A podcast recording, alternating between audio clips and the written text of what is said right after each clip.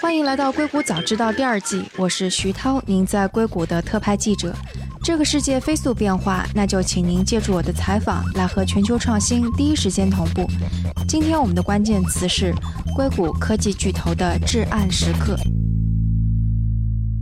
今天和我们坐在一起的一位是张璐，大家已经很熟悉了，Fusion Fund 的创始合伙人。Hello，张璐你好。啊，徐涛你好。另外一位是 Howie 著名的连续创业者和投资人，前不久刚在硅谷早知道跟我们聊过独角兽。Hello，Howie 你好。你好，徐涛。其实那个今天我们觉得聊的话题真的是还蛮让人心情复杂的，因为在周一的时候，刚好股市包括科技股都发生了一轮很大的震荡，然后昨天又下跌了一下，今天稍微好了一点。但是我们看硅谷的这些大的公司依然处于一种有很多阴云的这样的一个状况，就比方说 Apple、Google 啊，还有 Facebook，其实最近都遇到了非常多非常多的麻烦，而且。他们同时都在发生麻烦，所以我们先从哪一家公司说起比较合适呢？我们先说 Apple 好吗？Apple 毕竟是大家一直觉得各方面的，不管是声誉也好，还有它的呃毛利率、利润都是非常出色的一家公司。但他们现在在遇到什么问题？苹果这个公司当然是在最近成为世界上第一个超过一万亿市值的一个公司，是一个非常了不起的一件事情。但同时说老实话，最近几年 Tim Cook 他们 CEO 做的事情，实际上还是。在吃 Steve Jobs 乔布斯以前的老本，就是说乔布斯以前做了一些非常颠覆性的一些事情，那个在尤其是在手机啊、iPad 这些东西，他基本上是还是在吃老本，就是说把它的运营把它给更加优化，然后不断的在增长运营，包括利润啊什么的，但是没有一个特别的，就是说新的改变。在这种情况下面，我觉得除非他真的是能够找到下一个突破点，到一个瓶颈，那也是一个迟早的事情。其实我是觉得拖了这么久，那么多年的持续。续的往上走，已经是让我挺惊讶的了。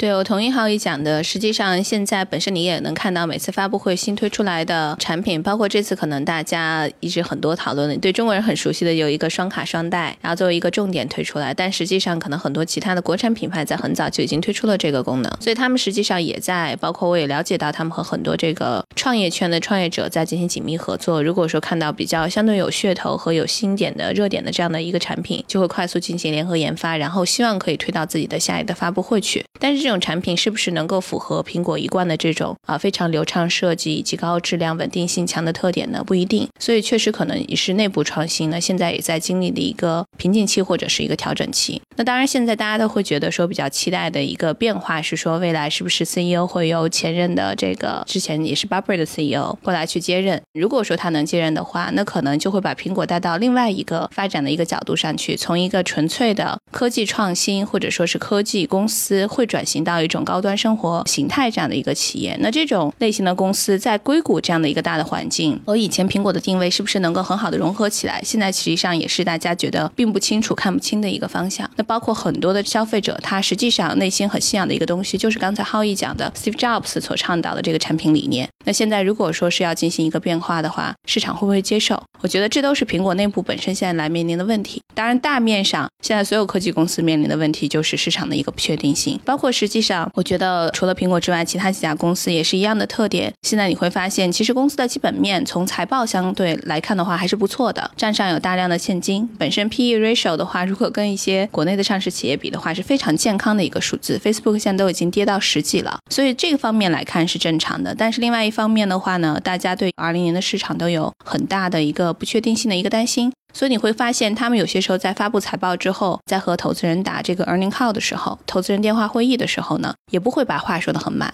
现在你会发现，他们说话都偏保守，都会偏向把自己的价值往回拉一拉，希望通过这样的方式去把自己的价格稳定在一个合适的区间。那当然，现在无论是苹果还有其他几个科技公司，不仅账上有大量现金，他们也在从海外回移很多现金。那为的就是，如果将来股价真的出现任何问题，他们也可以有能力自己去回购很多的股份，进行这个价格的稳定。所以我觉得是外因内因都有。苹果这个好像它还不仅仅是把财报上要做的稍微保守，苹果削减给这些供应商的订单，像那个 iPhone 10R 还有 iPhone 10X Max，其实它的订单是削减了差不多百分之三十吧。然后苹果就说，我们之后不会再就公布这种我们预测的这个数据了。所以就我觉得苹果这个它最近表现不好，其实是会发生一个连锁反应的。也许浩宇说，为什么可能前几年你觉得它不会这么一直顺利，但是一直顺利的话。是这个市场大环境可能还不错，所以它可能在中国卖的还不错，在发展中国家卖的不错，大家还有意愿去更新换代。但现在可能中国消费没有那么多了，所以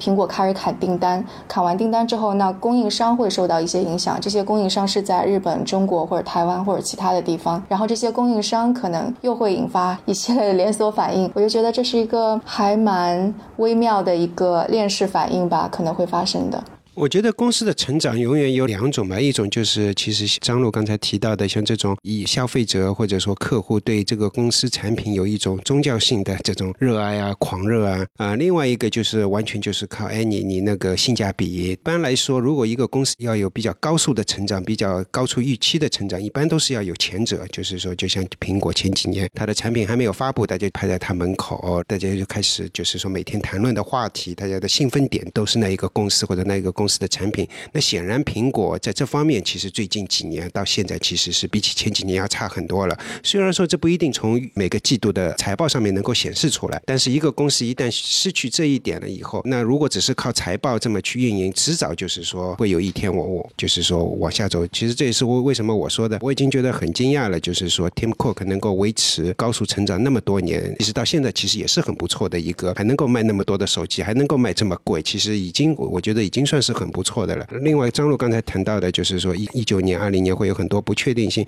其实这是里面有很多必然的，必然的一点就是说，美国经过那么长期的牛市。任何一件事情总归是有一个波浪形的发展，就是或者中百线，就是肯定是要要起起伏伏的。所以说有有了那么多年的起，那有啊今后一两年的伏，这也是很正常的。如果说没有，当然这种可能性就是一个很短的熊市，或者说继续保持一个牛市，这种可能性也是有。但是其实还是一个，我觉得 sooner later 就是什么怎么都会必然会会发生的，因为这是一个科学的一个事情嘛。所以其实大环境也放大了这些公司内部可能遇到的一些问题。对对。对对，我觉得大环境本身就是不可能嘛，哪哪里有牛市可以就是说无限制的就这么走下去？另外一家公司其实惹麻烦已经惹的是比较长时间了，那就是 Facebook。就之前我们呃上半年的时候说 Facebook 因为大量的数据泄露，然后并且看起来好像跟俄罗斯操纵美国总统大选还是有一些关系的，但是似乎它度过了这么一段时间。但上周应该是《纽约时报》出来了一篇文章，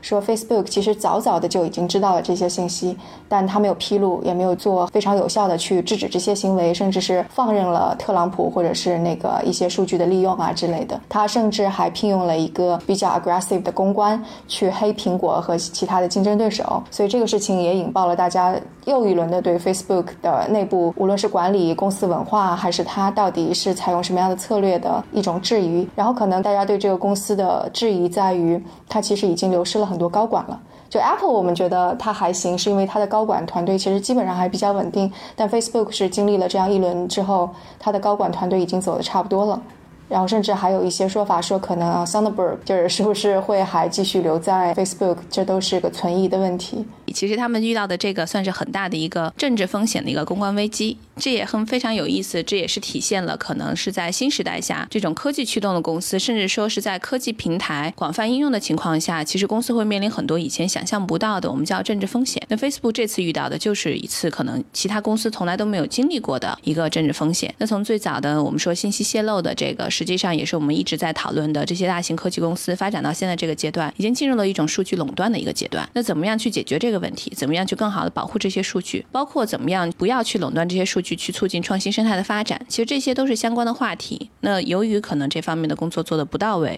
然后呢，再加上这方面意识的缺失，再加上监管的缺失，就是我们有反公司垄断法，但还没有反公司数据垄断法，所以会出现我们。之前年初的时候，Facebook 经历听证会的那个一个大的危机吧，就是说数据泄露。那这是一个他们的一个大的关卡。另外一个大的关卡就是你提到的现在这个俄罗斯的一个事情。其实这个事情发生了之后，我觉得很有意思的一点就是你会发现，民主党、共和党两党是非常一致的在集体攻击 Facebook 这个公司。那这个背后一定会有一些特殊的原因，因为一般来讲的话呢。总会是有两面性的声音出来。那为什么这次会对他的攻击这么大呢？正好是呃机缘巧合，我是前一段在 Stanford 和那个 Alex Thomas 聊过一次。他其实 How 应该知道，就以前 Facebook 的那个 Chief Security Officer。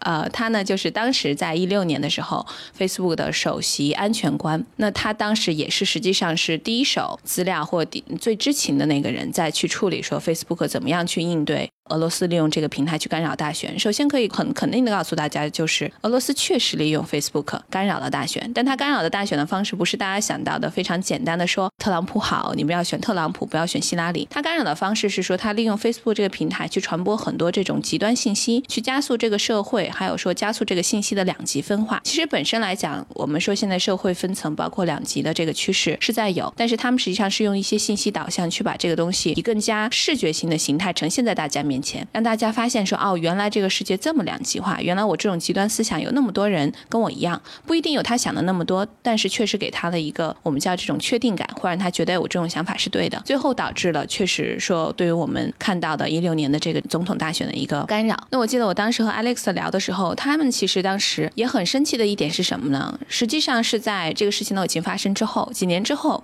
一两年之后，FBI 过来找他们，就讲说啊。当时俄罗斯利用你们这个平台干扰了大选，我们一直都知情，我们知道他们怎么做的。FBI 说他们知情，对 FBI、CIA 其实这些他们也都知情。他们说我们知道他们利用你干扰大学，我们知道他们怎么做的。那你们现在是责任人，因为你们当时没有保护好这个平台，没有去用你们的技术怎么怎么样去限制住这些账号在上面传播假消息。但他很生气的一点就是说，本身 Facebook 当时也有考虑过特朗普发表一些极端言论的时候，要不要把他的账号进行一些处理。但后来还是觉得说，我们不能够违反我们本身用户的规则，这是一个开放性平台，大家都可以去发言。但他们内部也确实意识到那个问题，就是《纽约时报》的一篇文章也是真的。但他们最大的困惑在于，他们并没有足够的这种能力去防御，他们没有足够的这个人才去真的去和这些俄罗斯的这些黑客去进行一个或去进行这样的一个对抗。但是他们就会觉得，如果你 FBI 早就知道，而且政府那边是有非常多非常优秀的人才的。他们一直以来，美国也有非常强大的这样的一个黑客团队，在做很多 对外的攻击，也做对外的一些这样的，就像俄罗斯黑客做的一些事情。那为什么你们不过来帮一下我们这个 private sector 的公司？你没有帮助我们，然后你知情，然后等到事情发生之后回来告诉我说你是一个责任人，因为你做错事了。这个实际上是比较糟糕的一个解决方案。当然，其实他这么讲了之后，我也跟另外一个就是华盛顿 DC 那边的朋友，然后也跟他聊这个事情。他们的态度就是说，我们不能跟这些 private sector 的公司分享任何信息，但是他们有义务，他们应该跟我们分享信息。他们跟我分享之后，我们才能帮助他们。但是呢，就是这是一个鸡生蛋蛋生鸡的问题。他们觉得我不能分享，Facebook 的态度也是说的，你不跟我分享，我也要保护用户隐私，不能跟你分享。最后就导致我们现在出现了这样的状况。所以你说现在出现了这样一个很大的危机，两党都在攻击他当时对于竞选的一个不作为。我觉得背后呢，其实也有夸张和夸大。的一个成分，可能还有另外一个成分是在于政府可能也希望把这个所有的过错都推到这个科技公司上，同时可能以 Facebook 引以为戒，让其他的科技公司可能在未来会更愿意配合政府去进行一些，比如说这方面信息保护的一些措施的一个实行。Facebook 它的很多高管开始离职了之后，其实爆出来说啊，它的高管其实跟 Zuckerberg 他其实是有一些理念上的分歧，就比方说 Instagram，他两个创始人会觉得 Zuckerberg 这种非常想要急速增长，然后不惜任何代价也要把广告做上去，这个是错误的。那就是多多少少也会说，为什么啊，Zuckerberg 会放纵这些账户，也是跟他这种管理的理念是有关系的。所以你们会怎么看待就这种刚才那个张璐说到的，就是说一方面是放大，一方面怎么样？我觉得这里面体现出来的就是还有一点，实际上是可以想一想，其实这是一个不可完成的任务。为什么这么说呢？因为就两点吧，刚才张璐提到，一个是数据泄露的问题，对吧？还有一个数据导向的问题。我们两个，这这是两个最重要的两点。第一个，数据泄露这方面，你在像像呃 Facebook 这样的一个商业模式下面，之所以有这么强大的商业模式，就是因为它有一个数据垄断，因为它不垄断，它没有一个强大的那个数据机。广告商也不会来关心你的，只有到了一定的那个程度，人家才会到你这边来付有付费意愿怎么样？所以说这个垄断是这是一个必须的，这是一个商业模式的一个必须的。但一旦有了这么一个垄断的，或者说有大量的数据，呃，一定程度的安全问题、泄露问题，说老实话，放了谁都会多多少少都会有，因为任何一个是就像一间房间一个人，总归是有一个一定的安全问题。当你一件事情重要了，就会有人去攻击他，就会有人去去做什么事。情啊，没有一件事情是完全是能够避免的，所以说这是一个比较难的一个，或者或者说是永远不可能有一个做的完美的一个一个东西。我个人觉得 Facebook 能够做到今天这样，我不能说是可以给他打满分，但是我觉得他的分数应该也算算是不错了，并不是说是以他他是做的特别糟糕，只是说在这种情况下面，他能够他碰到这些问题，其实是一些必然的。另外一个数据导向的问题，就影响民意的问题，其实 Facebook 是一个有巨大巨大社会责任的一个公司。因为它上面让谁的消息在上面还是不在上面，其实是能够影响民意的，是影响大选的，是影响很多东西的。那这里面有一个非常基本的问题是什么是对的，什么是不对的？其实是没有一个，并不是说 Mark Zuckerberg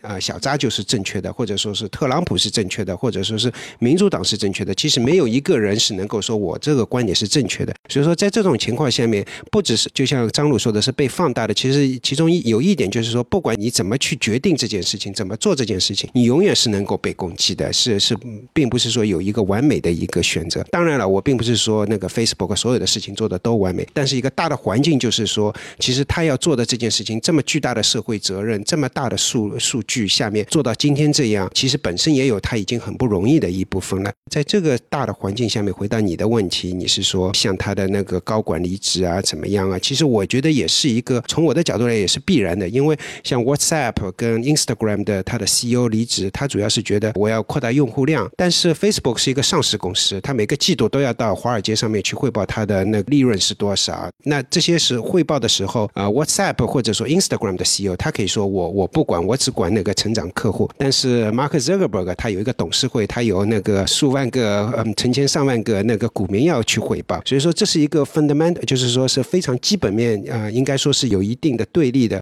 其实我我也是比较惊讶，他已经有那么多年了。因为 WhatsApp 跟那个 Instagram 都不是两年前被买的，都已经是很多年了，到今天才把这个爆发。从某种角度上来讲，我觉得小扎也已经做得非常出色了。我再重复一遍，并不是说小扎每一件事情都做得很好，但是把他的事情、把他的难度、把他的一个大的那个环境下面去考量，我还是认为 Facebook 是一个非常伟大的公司，小扎也是一个非常伟大的 CEO。我非常同意浩一讲的，因为本身来讲，一般来讲，一个企业被全资收购之后的话呢。锁定期就是两到三年，但是你会看到，无论是 WhatsApp 还是 Instagram，其实团队不仅在被收购之后保持了它的完整性，它其实是一个独立的团体，而且呢有自己独立的发展计划，也非常尊重本身以前产品设计的一个理念。而且无论是高管还是说团队坚持了这么久，已经能够证明说，Facebook 它在收购这些企业的时候，包括 Zuckerberg，他的理念是想的非常的长远的。他并不是说你要进来成为我公司的一个新的一个零件，而是说我希望把你看成我未来的一个增长点。这实际上是公司在进行自我创新。自我革命的一个过程，所以这个过程也能体现出来说，无论是他的领导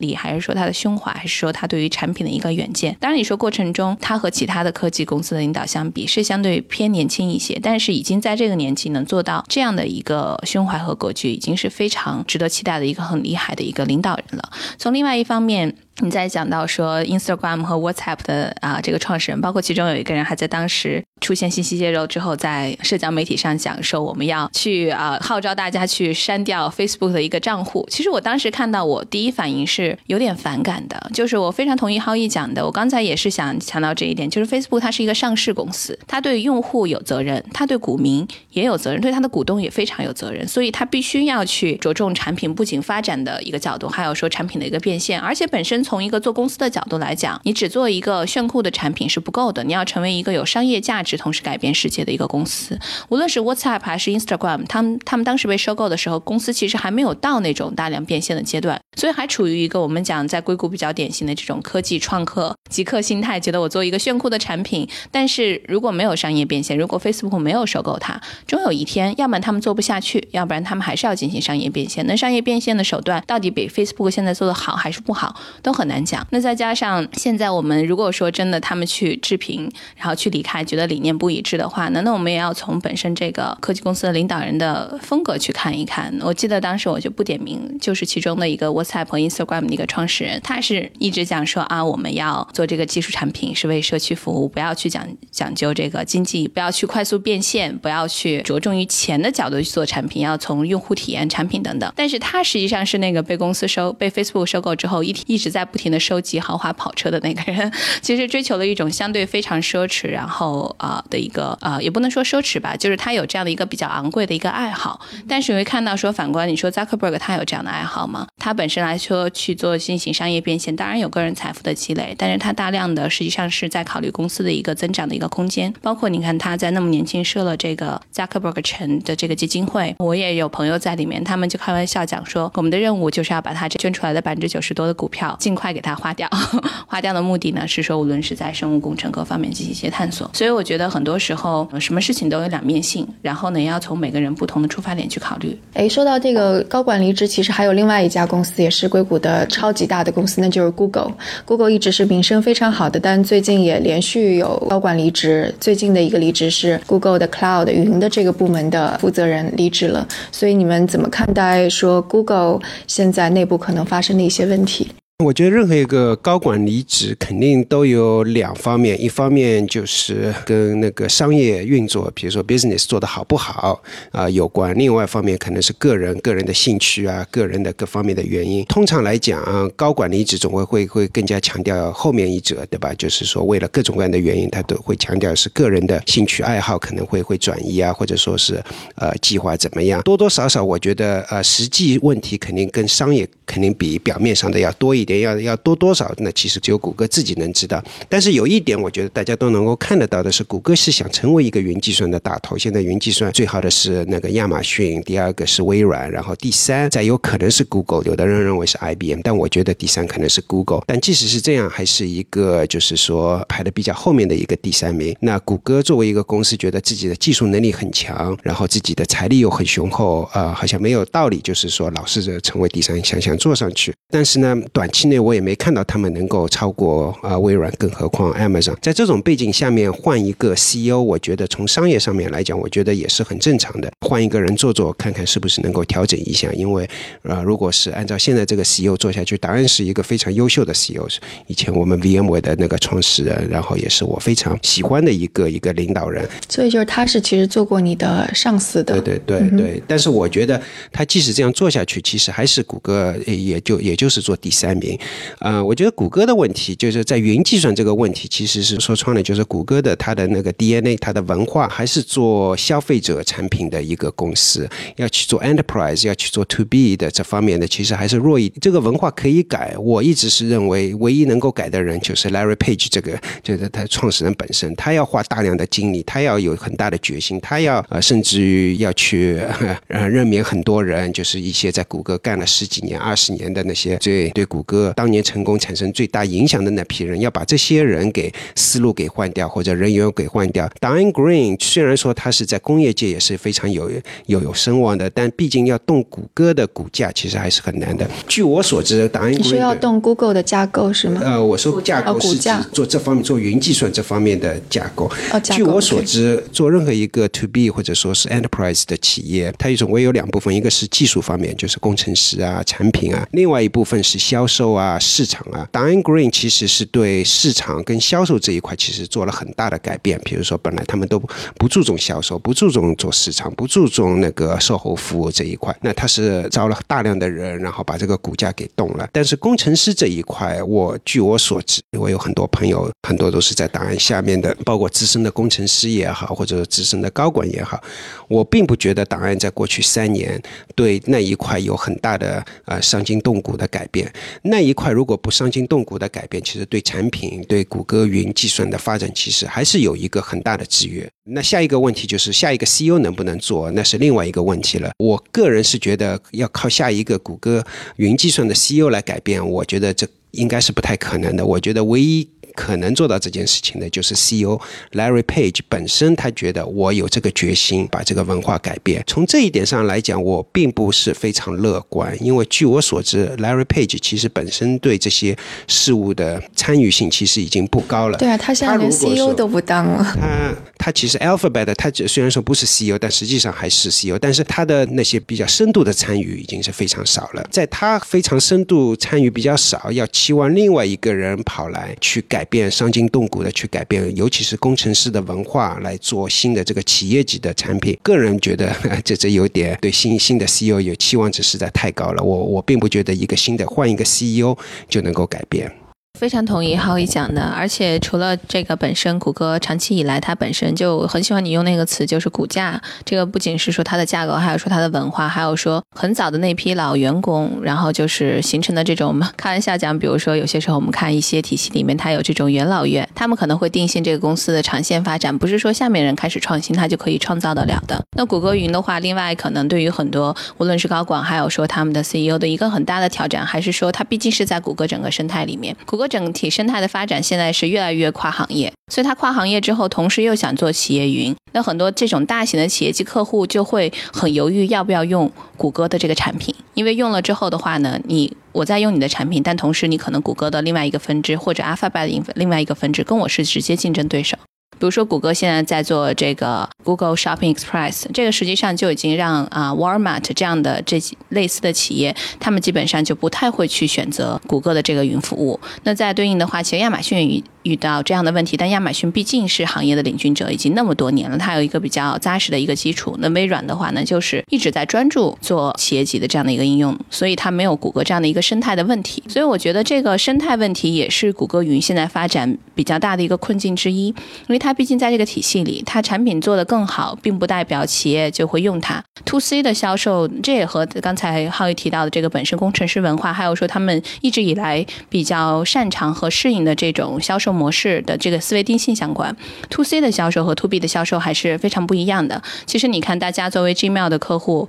用户，其实都很喜欢。我其实公司最早几年前设立的时候，最早的企业的邮箱是用在 Gmail 上面的，因为我觉得用户界面各方面使用起来都非常好。但是，一旦涉及到一些和就是公司相关的一些事情的话，他们的客户服务做的就很差，然后他们其他的一些反馈也做的很差，然后呢，有些时候安全性，包括这个邮件可能会被人定性成垃圾邮件，这种小事情都做的很差，所以我最后还是不得已换到了 Outlook，换到了微软那边。所以这就是一个很小的我亲身经历的例子。那从其他的企业应用的客户来讲的话呢，它已经和谷歌想象的我们 to C 的一个销售模式不一样了。不是说你的用户体验最好，企业就一定会应用你的产品。企业它在选择产品的时候，用户体验只是一个方面。它会更加涉及实际的考虑到说其他的一些应用性、安全性，然后呢，包括说怎么样可以在它本身现有的这个系统里面快速推开的一个这样的一个变异性，我们叫说整合成本也比较低，所以这些都是现在谷歌云就谷歌云服务可能会面临的一个问题。那既然有这样内部的一个制衡，而不只是外部的竞争的话呢，那无论是谁来做这个 CEO 或高管，都会面临到这样一个比较大的一个挑战。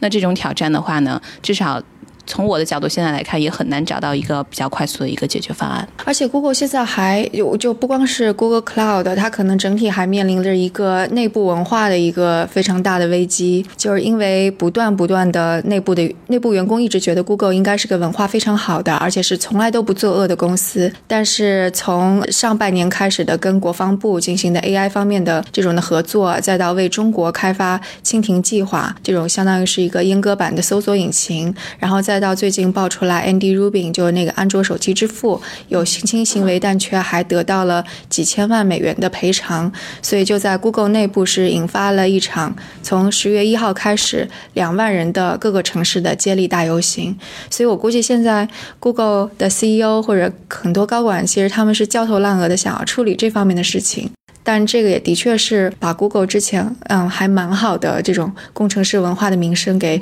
破坏掉了。其实刚才我们开始聊之前，浩宇提了一个词，我很喜欢，叫 entitlement，就是这么长时间以来的话，谷歌一直以这种说不做，甚至说用科技去创造，就是我们叫 social impact，对吧？社会正向影响为角度，这个东西说的有点过了，是因为其实这可能也是硅谷，我们其实虽然在硅谷中还是要保持清醒，就硅谷文化存在的一个问题，就是对于科技的态度，我们要承认科技它是中性的，然后科技的发展它必然要经历一样的一个过程。那如果我们看最早硅谷的起源的话呢，我们大家经常聊的是斯坦福。因为觉得非常的正向，但还有一个非常重要的是 NASA。美国航空航天局当时硅谷那么多人一块捐钱，然后呢捐了几万块钱，然后说服政府把这个 NASA 放到当地。那你说当 当时 NASA 在开发很多技术应用的时候，它是为了社会正向影响，它实际上还是有军方的一个考量。军方的应用之后的话，再进入这个企业界、工业界、民间，然后促成了这一批又一批的一个技术创新。所以本身它技术发展就有这样的一个特性，它需要有些时候在一定的集中资源、集中力量，然后特定场景中进行应用、进行技术的一个提升。所以的话呢，它本身就不是像可能谷歌一直给工程师或者是工程师所信仰的这种技术，一定是啊要完全为社会福利做好事，然后一定要远离等等等等。所以我觉得这个可能是不是说硅谷本身公司的问题，是说它这个文化的导向可能有点就是过头了。包括我们有些时候会在整个大湾区聊到一个事情，就是这边的这个政治正确性是不是谈的有点过了，就是有点太追求政治正确了。我觉得这都是有点说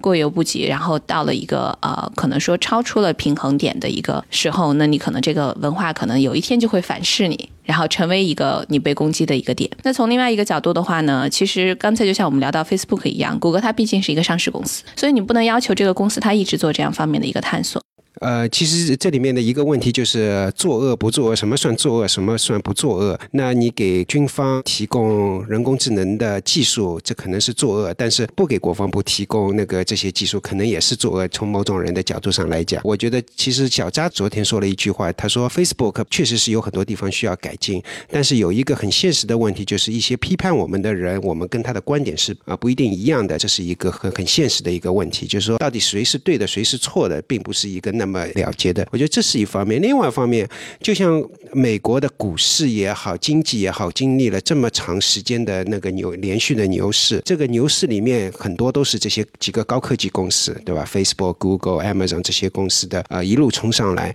从某种角度上来讲，他们的好日子很，就是过去几年的好好日子很长，这也是一个非常让人惊叹的。在这种情况下面，有的时候不管是高层就管理层也好，或者有的时候是员工也好，都多多少少会有一些 entitlement。因为从我的观点上来讲，确实是有些问题是基本的问题，应该做不应该做，对吧？这是大家都能够看得到的。但有些事情是很难去判断这是应该不应该的。我们今天有空去讨论这个是好是坏，我觉得本身就说明我们这个日子太好过了。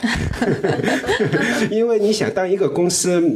对 啊对啊，这都如果正忙着，是不是能够给员工能够发得起工资，或者说股票这呃狂跌，或者是就是说你你根本就没空去讨论，是你有一个客户已经很开心了，有一个大客户已经很开心了。当你觉得自己有选择的时候，你才会去说哦，国防部的，或者说军方的，或者说怎么样的。但是但是最终你还是要对股民负责，对员工负责。就说这里面其实是呃不是那么黑白分明的这一方面，对吧？当然的话，我觉得作为女性还是要说一句。因为谷歌现在被受到抗议和呃质疑，还有另一个原因是你提到的这个高管性骚扰，然后的这个丑闻。我觉得这方面确实是需要社会去给一定的反馈，包括内部给一定的压力，去促进现在科技公司内部的这种对于多样性、性别平等这方面的一个推动。所以这方面我是非常支持的。而且现在硅谷也在往一个好的方向呢去去走。这方面我觉得我和浩宇都是非常去期待，甚至说希望去推动，说无论是高科技大公司，尤其科技行业女性比较少的这样的一个情况下，怎么样？可以给更多的女性机会，怎么样可以让她感受到一个公平、然后合理的一个竞争的一个环境、工作环境等等？但我们可能更多关注的还是说，除了这个之外，这实际上是一个就是企业高管甚至说公司操守的问题。但是另外一个方向是说，这些科技公司都要面临的是说，技术它本身你很难用道德去评价。那怎么样去从这个角度，无论是工程师还是说呃社会要给予一定的理解？对，虽然说谷歌最近是走了几个女性高管，包括 Diane Gray 啊、菲菲、李佳，但是呃，从另外一方面，那个张璐你熟悉的 VC 行业，其实最近一两年、两三年，那个女性还是增加很多。如果说你去看三年之前，可能这个 VC 行业可能女性是非常非常少的一个行业，但最近，尤其是最近一两年，这方面其实还是进步很大的。包括你自己，谢谢谢谢，给大家提供一个数据，我记得当时我一五年做的时候，有一个记者跟我讲。全美国就 VC 行业的女性合伙人的数字只有百分之五，有女性创始并领导的基金连百分之三都不到。那现在的话呢，我估计现在整个基金行业里面有合伙人的级别的女性的话，应该已经到了百分之七到百分之十。当然，女性创始的基金还是比较少的，因为这个需要新的基金的一个成立。但是至少现有的大基金很多都在招聘，然后或者说更多的去呃去扩展自己这样的一个多样性。然后另外的话呢，当然我是以自己开始做基金，从一五年，那过去这几年也看到。也有一个趋势，就有很多的这种女性投资人，她敢于自己去创立基金，所以这个也会可以从方方面面去对这个整个科技行业产生正向影响。嗯，对，其实我还是挺支持 Google 他们的万人大游行，或者提出他们不同的诉求，因为我觉得如果他们不去提的话，其实公司是不会为你去考虑的，然后政府也不会去为你去考虑的，然后很多就比方说你说他们的日子过得很好了，他们为什么要为别人去担心？就其中他们有一个诉求是说，有呃 Google 当中有很多合同工，但他们加班是得不到赔偿。如果工伤也。得不到那么多钱，所以他们是为那些人在呼喊。我觉得他们没有缩头做一个自私的利己主义者，他们是精英，但没有做一个自私的利己主义者。我觉得这个是很难得的，这个可能在其他的国家真的是还蛮少见的。所以我还蛮蛮开心他们做这些事情的。所以说最重要的一点，其实张璐前面提的是一个平衡点，对吧？就是说一个平衡点很重要。所以我觉得这是一个动态的过程，就是你的大家会看到说，嗯，大家在攻击 Facebook，那是不是可能的确会让小扎重新思考一下？啊，我有些地方的确做得太过了，我需要对安全提高更更高的意识，我要花更多的钱在这上面。那 Google 可能也会去想，我是不是的确不应该把这么多钱给一个已经很富有的高管，我更加应该去补偿那些啊合同工，或者是给更多的少数族裔跟女性。我觉得这也是大家在讨论很重要价值所在吧。就并不是说谁是真的正确，而是说讨论这个价值本身就是很重要的。对，就一定让大家有自由发言的权利，而且其实也能看到说这种观点的表达已经产生的影响，包括之前你提到说可能小扎需要考虑在安全方面投入更多的一个投资，他已经在做了。其实过去这几次的财报之所以会发现成本增加了很多，其中一个非常重要的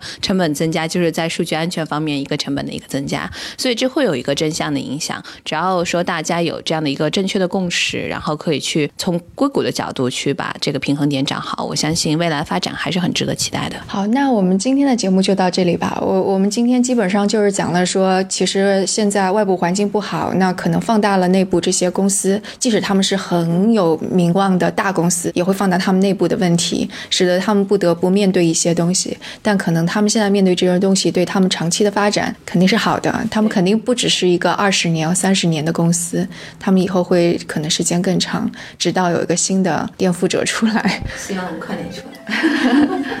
那好，多谢二位。两位。嗯，谢谢徐涛。大家如果有什么想法或者评论，请给我们留言，或者在读者群中进行讨论。加入读者群的方法是添加克星电台的微信号，由克星电台小助手拉您入群。微信号是克星电台的拼音全拼，K E X I N D I A N T A I。如果觉得节目对您有启发，也请转发给您一两位朋友们，让他们也听到这档节目。或者在您所使用的音频平台上给我们点赞打星，这样都能够帮助更多的用户收听到我们。那我们下次节目再见。